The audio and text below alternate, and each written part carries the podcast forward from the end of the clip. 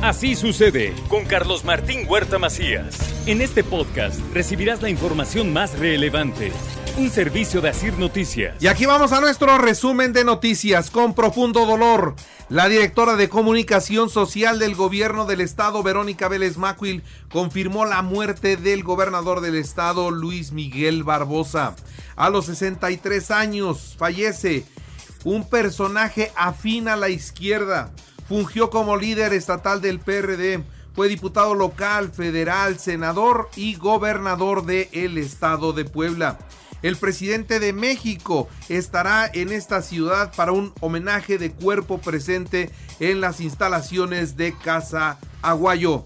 Habrá de celebrar un homenaje de cuerpo presente aquí en el Congreso del Estado a las 9 de la mañana, posteriormente en el Palacio de Justicia a las 9.45 y finalmente llegaremos a su amada Casa Guayo a las 11.30 de la mañana, donde se espera la asistencia del señor presidente de la República, Andrés Manuel López Obrador. Las exequias serán en la capilla mayor del velatorio Camino al Cielo.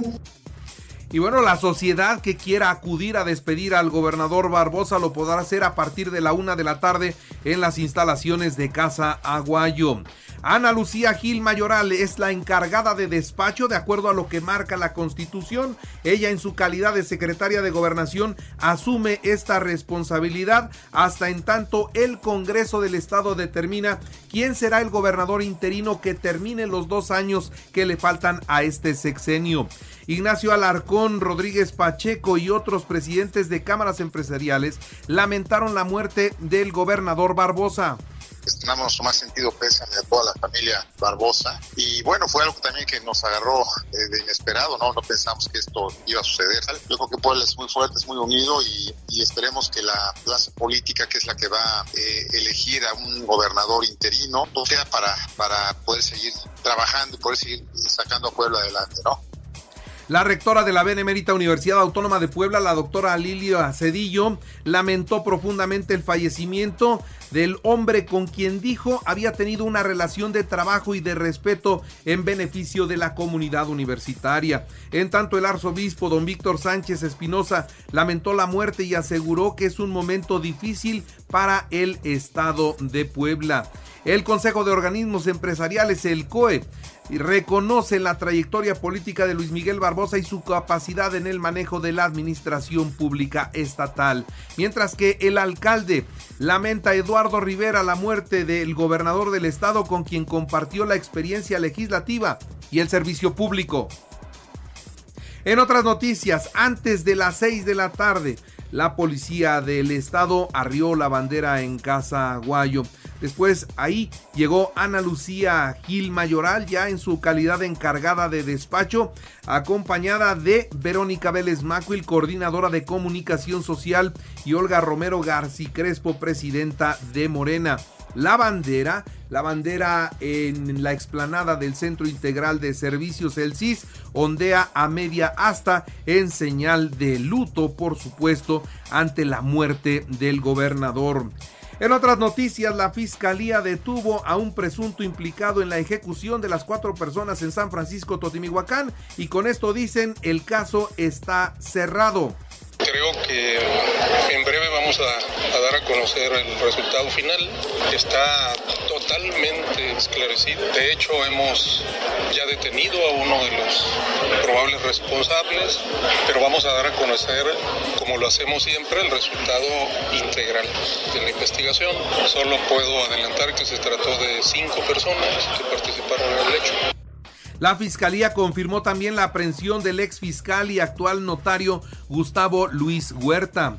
Alertan por robo y por extorsión en Puebla. En los últimos días la policía municipal sí ha detenido a cuatro personas que están tras los depósitos de quienes hoy tienen su aguinaldo. Durante este fin de semana guadalupano, 11 conductores fueron detenidos por conducir en estado de ebriedad y dieron la cifra de accidentes del mes de noviembre. Fueron 561 accidentes en un mes aquí en la ciudad de Puebla. Manejemos con precaución. Se graduaron 79 cadetes de la Policía Municipal de Puebla. Eduardo Rivera destacó el alto nivel de su preparación. En Audi ofrecen 8.4% de incremento salarial a los trabajadores para el 2023 o un plan multianual. Esto fue lo que se dijo ayer.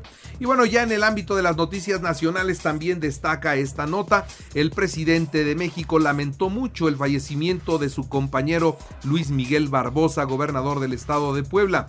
Acabo de hablar con su esposa Rosario, le expresé mi tristeza y hago extensivo mi más profundo pesar a la familia, amigos y a su pueblo, es lo que escribió el presidente de México en, su, en sus redes sociales y anunció sí el homenaje a Luis Miguel Barbosa al que personalmente acudirá la mañana de hoy.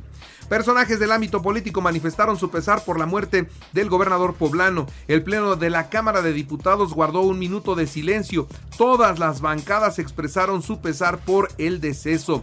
También lamenta el deceso el secretario de Gobernación Adán Augusto López Hernández. Ignacio Mier pidió a la mesa directiva obsequiar el minuto de silencio y Ricardo Monreal pues lamentó en el Pleno la muerte del el ex senador Barbosa, actual gobernador. Fungía pues eh, como un actor político muy importante, no solo de Puebla, sino de todo el país.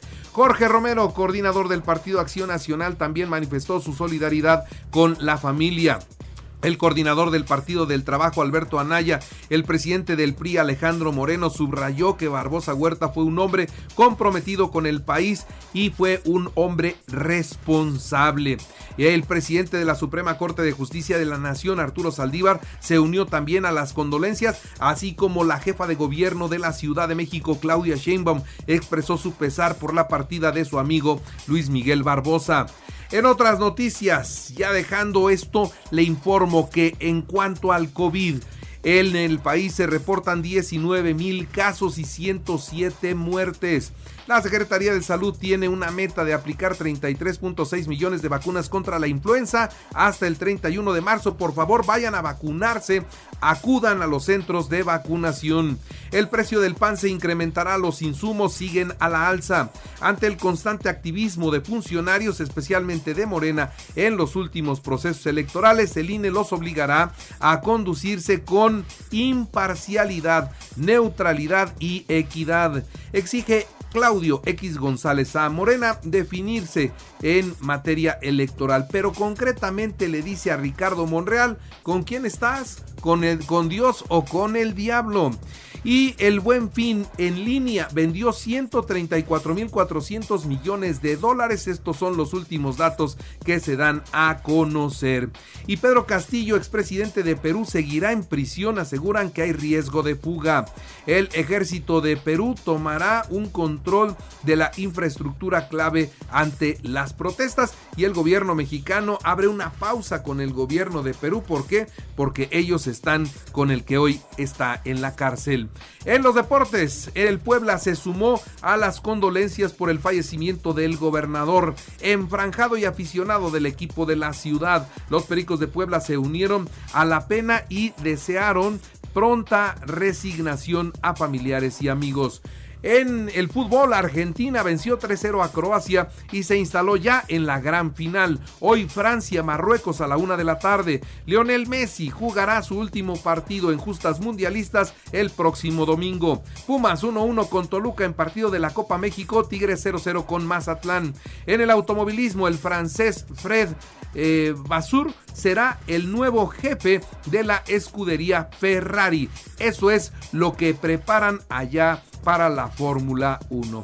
Y bueno, yo aprovecho también para decirle a todos ustedes que Así sucede está en Radio. Y ahora puede escuchar a toda hora y en cualquier dispositivo móvil o computadora nuestro podcast con el resumen de noticias, colaboraciones y entrevistas. Es muy fácil, entre a la aplicación de Radio, seleccione el apartado de podcast, elija noticias y ahí encontrará la portada de Así sucede.